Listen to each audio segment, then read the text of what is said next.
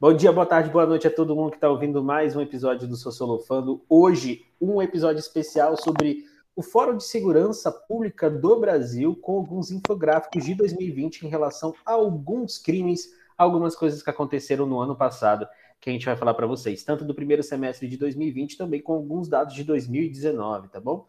A gente vai comparar algumas situações sociais e a gente vai tentar explicar o porquê, o que como, onde isso está acontecendo e o que, que a gente precisa fazer para entender melhor esses dados. E comigo hoje temos todos eles aqui comigo, o Igor e o Luiz. Digam oi, galera. E aí, Gabriel e aí, Luiz, tudo bom com vocês?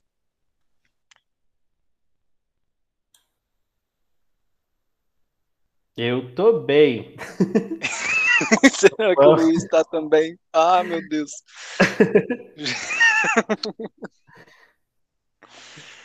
Eu, eu, estou bem. Luiz, você está bem? Tá, tá tudo bem. E vocês? Estamos hoje.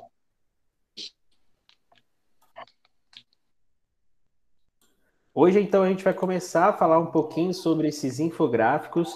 E bora começar com a redução dos crimes contra o patrimônio no primeiro semestre de 2020. Igor, você quer falar um pouquinho sobre ele? Bora. Bora falar sobre a redução dos crimes contra o patrimônio no primeiro semestre de 2020. Lembrando que esses dados que a gente está apresentando aqui, eles são de um contexto de pandemia, no início da pandemia, e é interessante pensar que houve uma redução em todos os casos de, de, de crimes contra o patrimônio. Então, a maior redução que existiu foi uma redução nos roubos a transeuntes, as pessoas nas ruas. Então a gente fala aí de roubos e furtos também, que pela redução, lógico, causada pelo isolamento social, houve uma diminuição aí do, dos roubos a transeuntes. A gente teve uma diminuição de 34%. Isso é bastante, bastante alto. E em questão a outros patrimônios, como roubo de veículos e roubos de carga, a gente tem também uma redução de cerca aí de 22 a 25%, porque, enfim, mais uma vez, a redução da circulação das pessoas na cidade gera uma diminuição do, dos ataques e dos roubos a patrimônios também. E aí a gente tem uma comparação aí que pode ser feita também entre roubos a residências e roubo a comércios, que também teve uma diminuição. Muitas das atividades comerciais elas foram encerradas nesse contexto e também as pessoas ficaram mais em casa, o que inibe a formação aí de pessoas que acabam invadindo residências e roubando.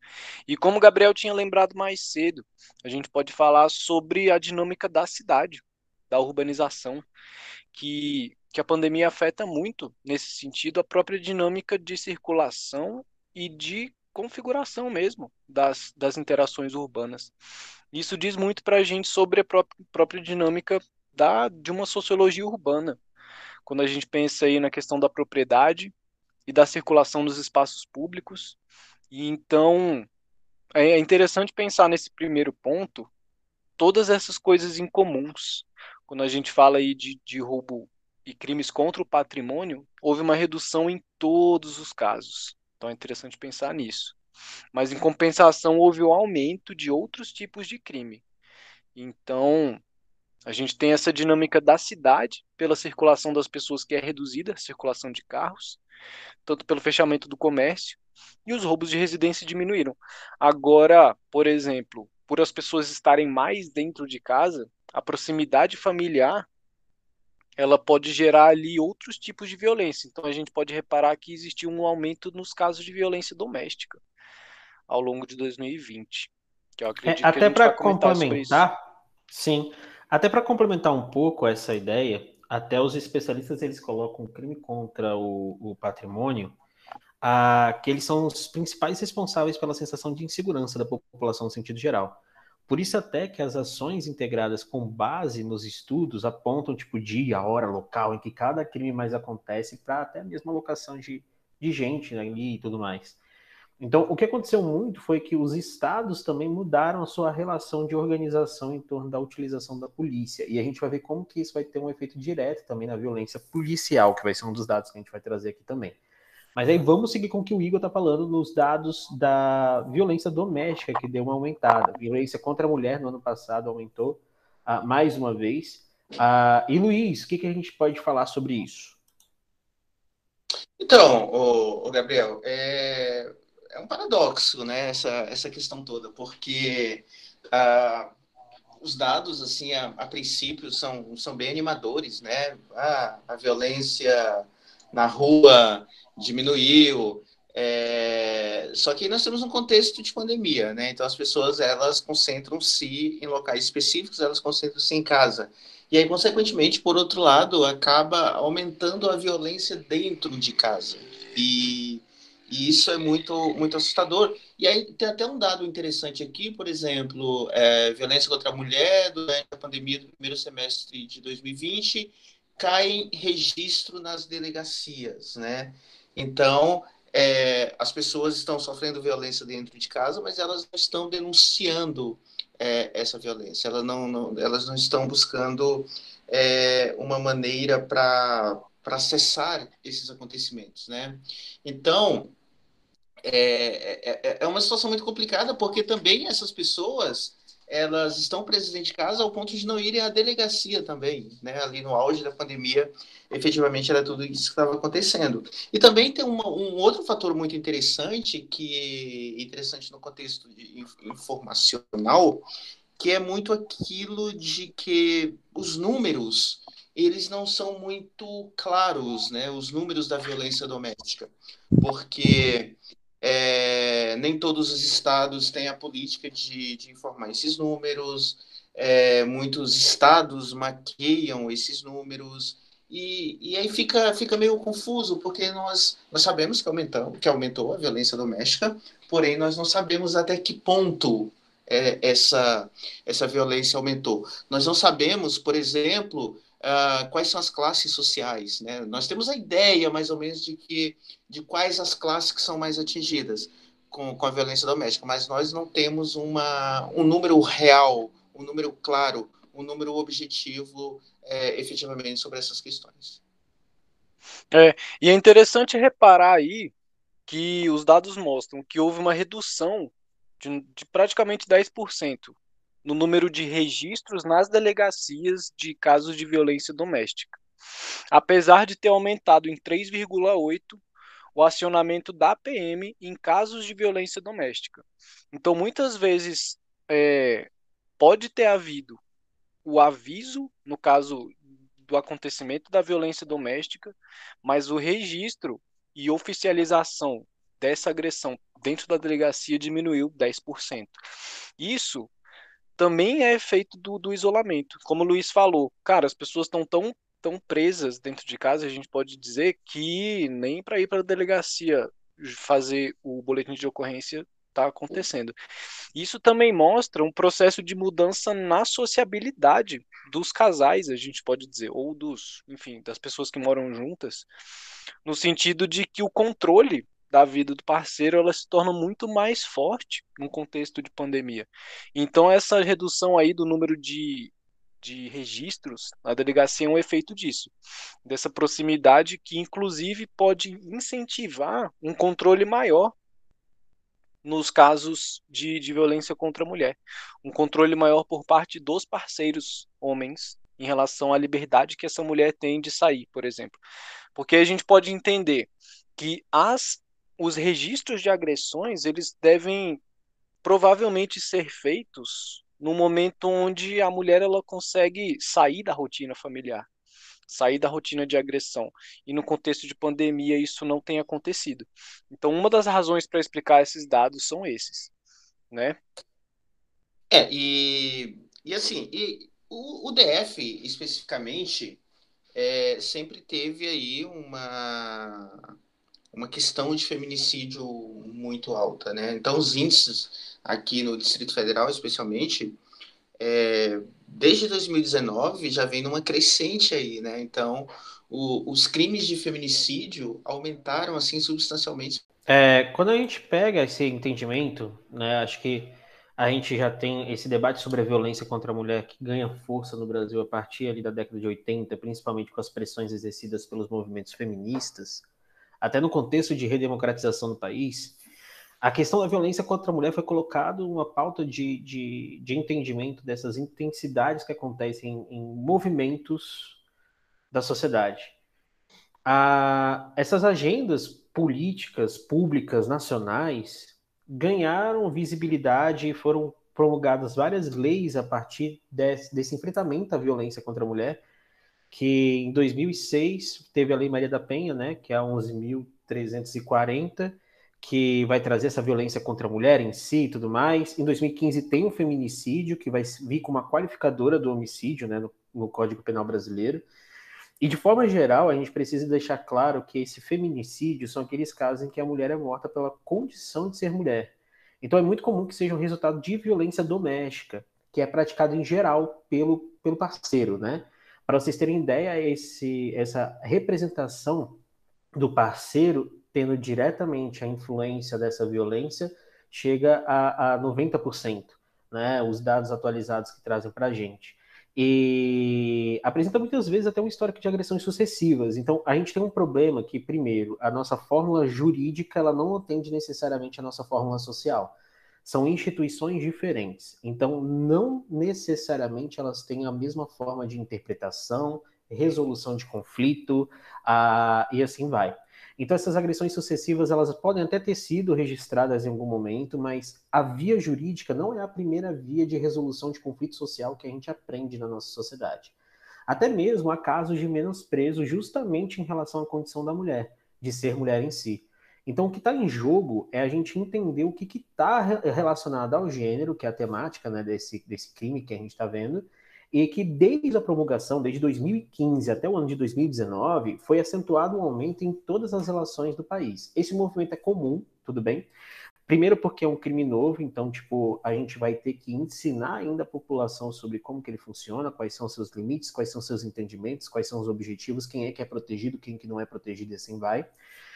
E principalmente a gente vai ter que entender como que ele se organiza. Aí, diante desse cenário, a gente precisa falar muito sobre aquilo que o Luiz trouxe para a gente no início, que essas estatísticas elas são apresentadas no fórum que a gente está trabalhando, né, o Fórum Brasileiro de Segurança Pública, só que, obviamente, existe a dependência de uma interpretação de autoridades policiais, existe a dependência dos dados que são divulgados, então tem muita dificuldade. E em alguns casos ainda há modificação, e aí há um problema conjuntural a, do Brasil, que é a interpretação sobre os atos em si. Então acontece muito o que foi mencionado pelos meninos aqui. A violência ela começa, mas ela não termina na justiça. Ela, ela começa em casa, mas não necessariamente termina no, no cenário policial. E até o gráfico ele traz para a gente uma coisa que é bem interessante, que a PM foi acionada mais vezes, mas teve uma queda dos registros nas delegacias. O que está indicando para a gente que a violência estrutural em casa ela é um problema muito grave.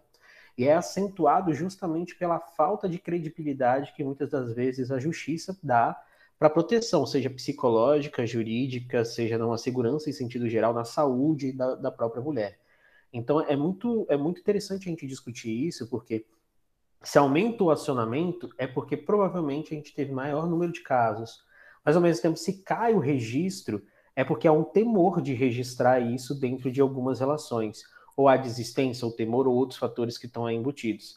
E houve um crescimento novamente de feminicídio, a tendência é aumentar, tá? Não é uma tendência positiva que a gente vai ter na nossa sociedade, muito diante desses cenários que a gente vem trabalhando com vocês.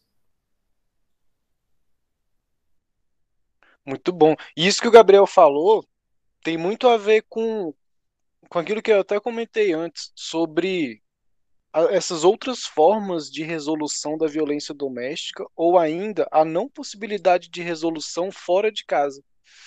E aí isso gera esse tipo de, de aumento no número de, de acionamentos da PM, mas a resolução ela não encontra via jurídica, como o Gabriel falou.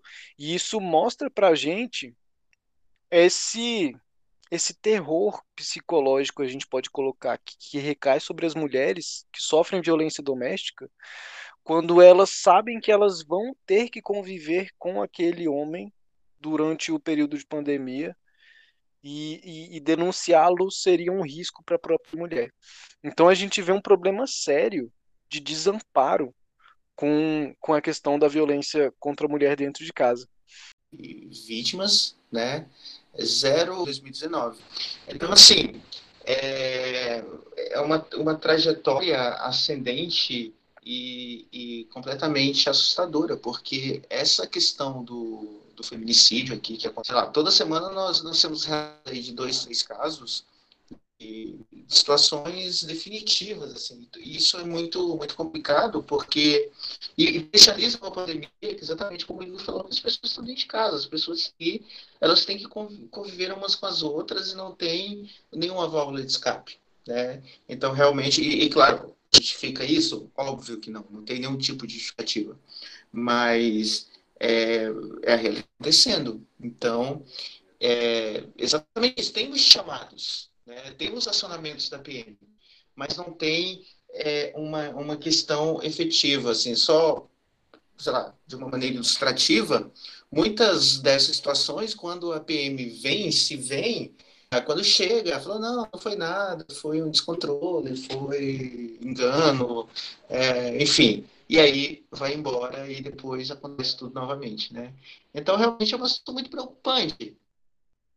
Essa realidade aqui, o, o, os gráficos estão sendo mostrados são gráficos nacionais, mas pegando como parâmetro aqui a nossa região, a nossa regionalidade, o Distrito Federal especialmente, é, é muito triste que, que esses índios, esses índices, é, eles aumentem de uma maneira tão é, rápida como está acontecendo aqui para nós.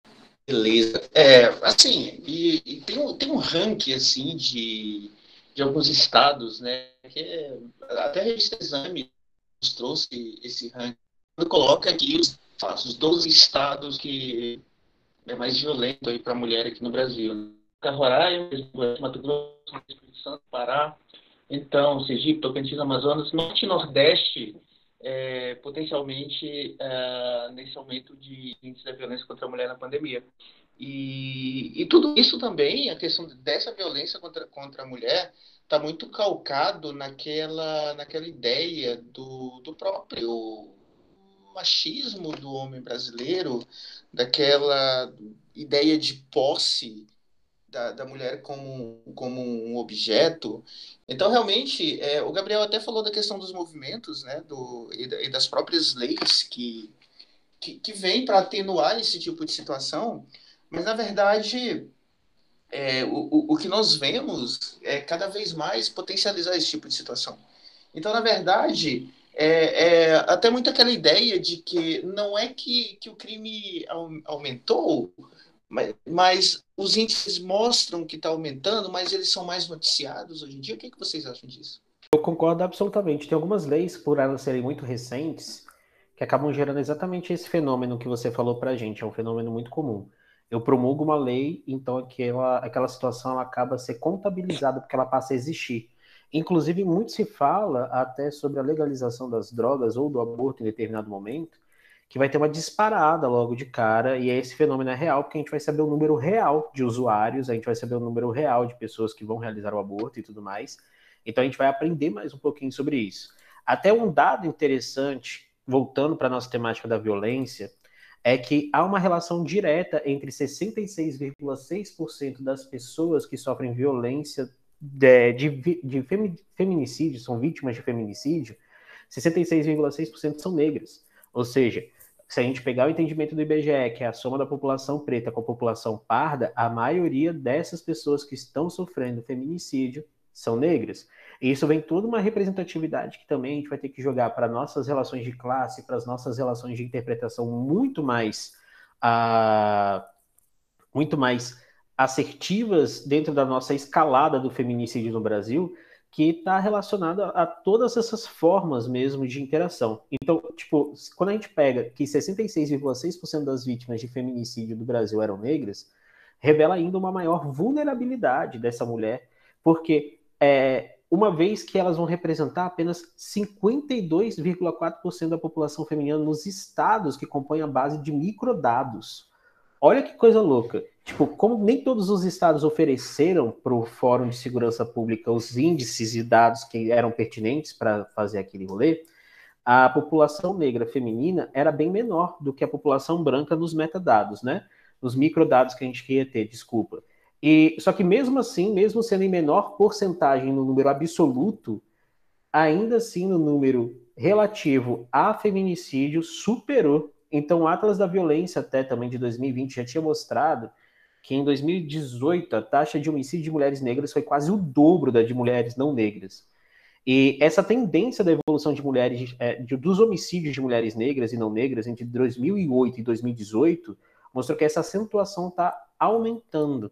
Então, de acordo até com as publicações atrás, que a gente pode até resgatar em algum outro momento nessa conversa, a, a taxa de homicídio de mulheres não negras caiu 11,7% no período e a taxa entre mulheres negras aumentou 12,4%.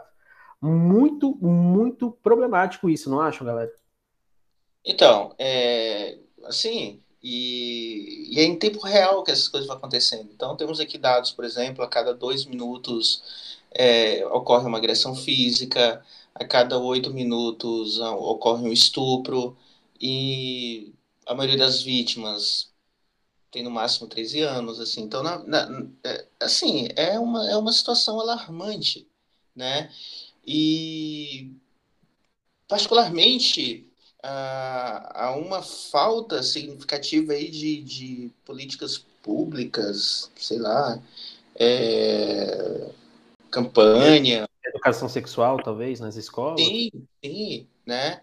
Então, assim, é, é, um, é um barco sem, sem direção, né? Porque as pessoas, na verdade, parecem estarem preocupadas com outras questões, outras questões são mais importantes, né?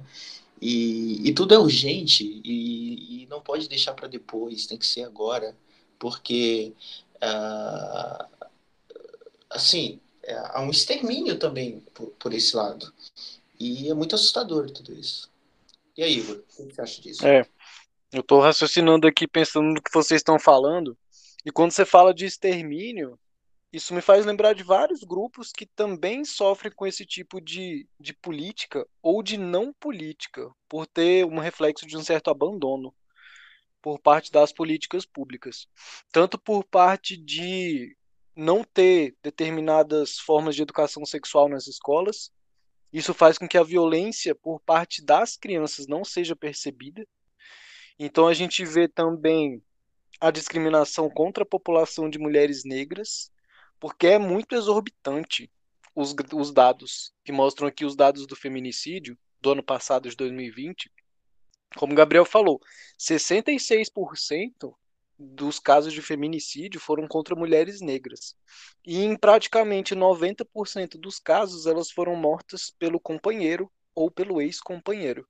Então a gente vê aí uma relação, de novo, de misoginia, de, de sensação de posse e essas coisas. E, e como a gente pode falar disso? Como é que a gente pode falar desses dados tão tão alarmantes dessa falta de políticas públicas para que isso seja sanado?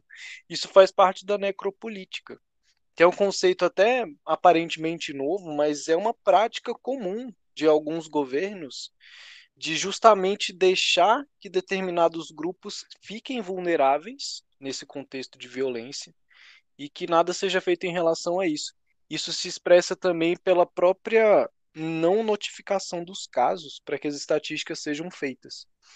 Então, a gente vê um pouco disso, né, nessa forma que, que o governo atual tem para lidar com os casos e com as estatísticas, é que quando não existem dados, então aquela realidade não acontece. Então a gente fica com vários pontos escuros dentro da estatística brasileira, onde os dados qualitativos são difíceis de ser interpretados porque não existe uma base quantitativa para isso. Como a gente pode ver aqui, a violência contra a população LGBT aumentou 7,7% segundo os casos registrados, mas só 11 unidades federativas, 11 estados, contabilizaram os casos. Então é provável que, como houve um aumento aí de 7,7% de casos contra violen de violência contra LGBTs, a gente tem a possibilidade desse número ser maior ainda. Então, essa não, as, não o não atendimento aos casos de violência ou a minimização desses casos faz parte de uma política que seria, por exemplo, a política de, de não fazer política para essa população ou deslegitimar as formas de, de resistência que existe. Então, isso contribui muito para desconstrução dos movimentos sociais que têm sido construídos nos últimos tempos, os movimentos sociais mais modernos, em busca das identidades, onde se fala muito do, do vitimismo, se fala, justifica muito em cima, basicamente, dessa ideia de vitimismo e do, e do mimimi, né? Ah, é mimimi que a pessoa está fazendo. Mas quando a gente olha os dados, a gente vê que a população negra, principalmente as mulheres negras, são as mais vulneráveis do ponto de vista da violência doméstica. E a população LGBT também. E, e além do mais, pelo princípio de que a não notificação faz com que a necessidade de política pública não seja existente. Então isso é um problema. E como o Gabriel falou, quando a gente tem o estabelecimento de, de critérios para para dizer o que, que é um crime, o que, que tipifica um crime, como feminicídio, por exemplo, a gente consegue capturar isso melhor dentro da lógica da estatística. E isso faz com que a gente consiga delimitar e delinear um problema social. Agora, quando a estatística não existe, é um problema social e um problema sociológico, porque os dados não existem, mas a gente sabe que a violência existe, porque pelos poucos dados dá para a gente perceber que que existe uma realidade que não está sendo contabilizada dentro desses casos de violência. E, e, é muito alarmante. O Luiz chega falou rápido aí, mas olha que, que loucura, cara. 60, quase 60% dos crimes de estupro contra vulneráveis são de pessoas de no máximo 13 anos de idade. Eu vou fazer uma correção aqui, tá? Eu vou até cortar essa parte. Então, a gente vê nas estatísticas aí, é um estupro a cada oito minutos no ano de 2020. E 57,9% das vítimas tinham no máximo 13 anos. E 85% do sexo feminino. Então, de novo, a gente vê uma população muito vulnerável e com uma ausência de políticas públicas, tanto do ponto de vista do Estado, quanto do ponto de vista até mesmo da sociedade, de não legitimar essas, a necessidade de de cuidado com, com essa violência, assim, para que ela seja reduzida ou para que ela seja ao menos reconhecida, para a partir daí começar a fazer uma política de redução de, de danos ou política mesmo de, de conscientização. Isso parte desde a socialização dentro da família e o papel da escola e, e vários outros aspectos que, que têm sido negados, assim, que têm sido rejeitados pela, pela política brasileira nos últimos tempos. É, e tem inclusive aí o, o gráfico que, por exemplo, em 2019, 20, barra 20, o, a União repassou menos aí 3,8% é, para gastos com a segurança pública. É, então, realmente, é, os estados e municípios ali acabam potencializando aí, cumprindo com, com essa parte também, mas é, isso detecta o, o descaso com, com essa questão por parte do, do, do poder público. Não, não tem políticas é, efetivas voltadas para isso. O próprio Ministério da, da Mulher, da, da Família, dos Direitos Humanos, alguma coisa assim, é um nome tão grande que eu nem sei como que é, está preocupado muito com com é, é, essas questões politicamente corretas e, e, e, nós não vemos uma, uma atuação efetiva. Né? Eu lembro até em outro episódio que, que nós falamos aqui, é, não, não, lembro exatamente o tema agora, que a, a ministra desse ministério lá, a Damares, ela falando, ah, não, eu fui obrigada porque era uma emenda constitucional, veio direto do, do, do Senado, eu tinha que fazer campanha para travesti. E, e aquilo parecia que era uma obrigação, cara, que tipo, se eu não fizer isso, eu vou ser presa. Eu literalmente já falei, se eu não fizer isso, eu vou ser presa. Né? Eu não posso não fazer, porque se tivesse a opção de não fazer, não faria. Então, é, muitas vezes há uma, uma má vontade de gestão para com com a população de um modo geral, especificamente em alguns aspectos é, dentro da sociedade. Então, ah, todas essas questões que envolvem minorias, é, há uma, uma, uma, vontade de gestão, assim, e aí vai muito daquilo que o Igor falou, as pessoas acham que é mimimi, que na verdade não, não é bem isso que acontece, que só se fala nisso agora e tal, aquela questão toda, mas, mas a verdade, o fato é que é muito sério, e, as pessoas têm que atentar para isso e tentar resolver esse problema, né? Acho que é, é por esse caminho aí. É, se isso está me lembrando que a gente falou num dos últimos episódios sobre o Estado como detentor do monopólio da violência, né? No Brasil, a gente tem visto nos últimos tempos uma tentativa que está em curso ainda de transferência da segurança pública para a segurança privada. E, além do mais, é como se a função de proteção da propriedade, proteção mesmo da pessoa, ela passasse do Estado para o indivíduo.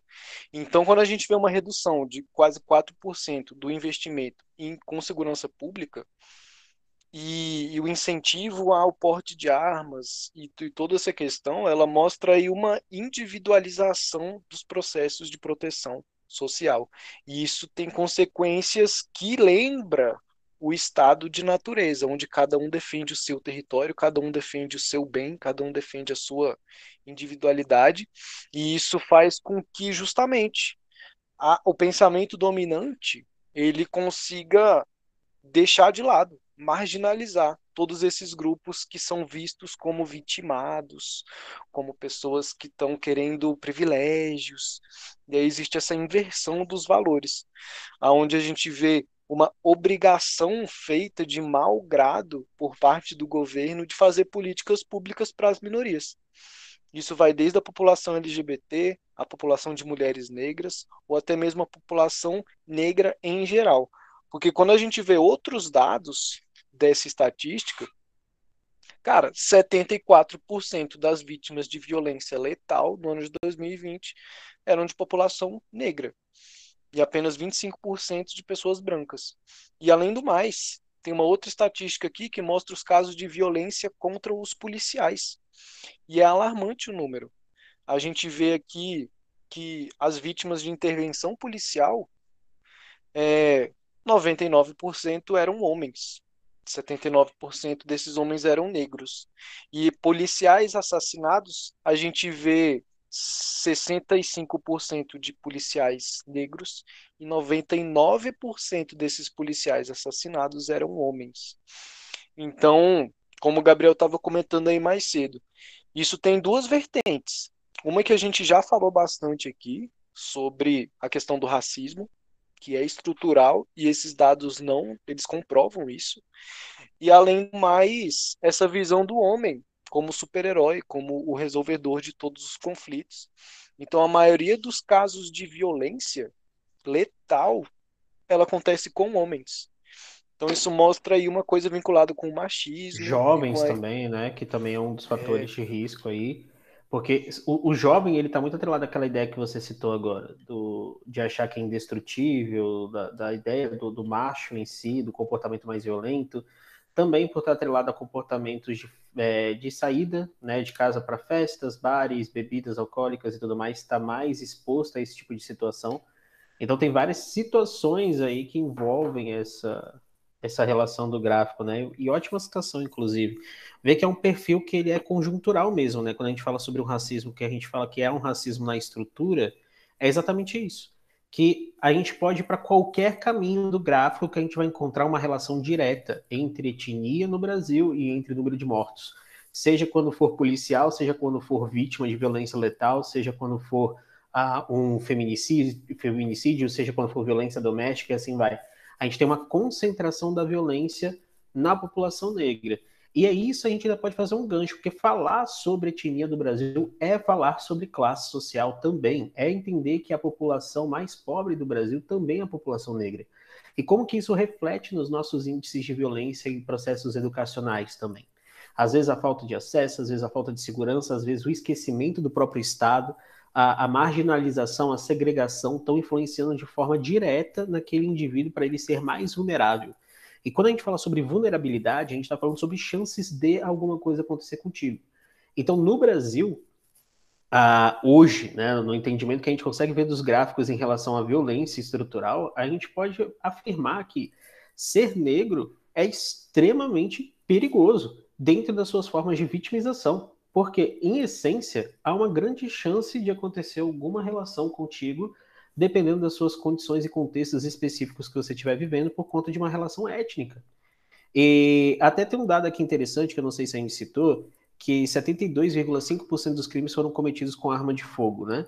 Isso muda só na violência doméstica, tá? Que a maior parte das armas são armas brancas na violência doméstica. Mas nos outros crimes, a arma de fogo é a principal utilizada. Luiz? É, e, e, assim, e agora com, com essa flexibilização aí do, do código de armas aqui no Brasil, a, a tendência é potencializar cada vez mais esse tipo de, de comportamento, né? De, de violência utilizando esse tipo de arma, de armas. E, e é interessante notar uh, essa ideia né? Isso é provisório. Então, daqui a pouco, puderem novamente estarem limite aí nas ruas, as coisas vão acontecer e aí com, com mais possibilidades, possibilidades reais de, de insegurança total da população. Então, na verdade, nós, não, nós não estamos é, é, seguros dentro desse, desse contexto social nós vivemos. Né? Para todo lado que nós olhamos, é, há um potencial risco de acontecer alguma coisa terrível contigo. Né? Então, é, mais uma vez, eu estou bem repetitivo aqui, é muito dor é, essa realidade que nós vivemos. Então, é, é isso que eu tenho a falar sobre, sobre esse assunto. Sim, e eu estou me lembrando de uma coisa aqui sobre um possível, um possível rebatimento né, da questão do, da violência contra a mulher, que seria a violência contra homens. E isso é uma coisa que acontece, e esses dados aqui eles não evidenciam isso de maneira muito precisa, assim, muito explícita, mas um dos argumentos contra a ideia de que as mulheres sofrem violência é de que elas também cometem violência contra homens. A questão é o registro, existe uma subnotificação justamente por causa dessa visão do, do, do homem super-herói, do homem que, que não sofre nenhum tipo de, de ameaça, um homem que, que não sofre nenhum tipo de violência, ou que a violência não o, o afeta. Então a gente tem uma subnotificação nesse sentido, e isso, de novo, revela uma estrutura machista da sociedade brasileira que afeta não só as mulheres, afetam também aos homens que que não são vistos como vítimas de violência.